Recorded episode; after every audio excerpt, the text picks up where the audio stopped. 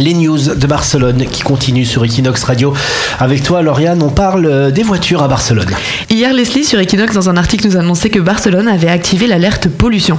Et l'une des causes principales, c'est la circulation des véhicules, puisque plus de 65% de la pollution a comme origine le transport par autoroute.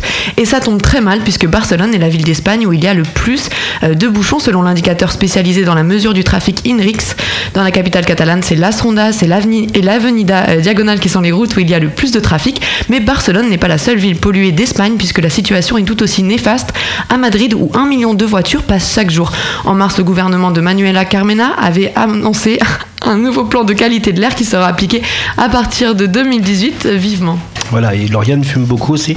C'est que tu n'as plus d'oxygène quand tu parles. C'est depuis qu'il y a la pollution à Barcelone, j'ai du mal à respirer, ça sent dans ma chronique. Equinox Radio, Equinox Radio.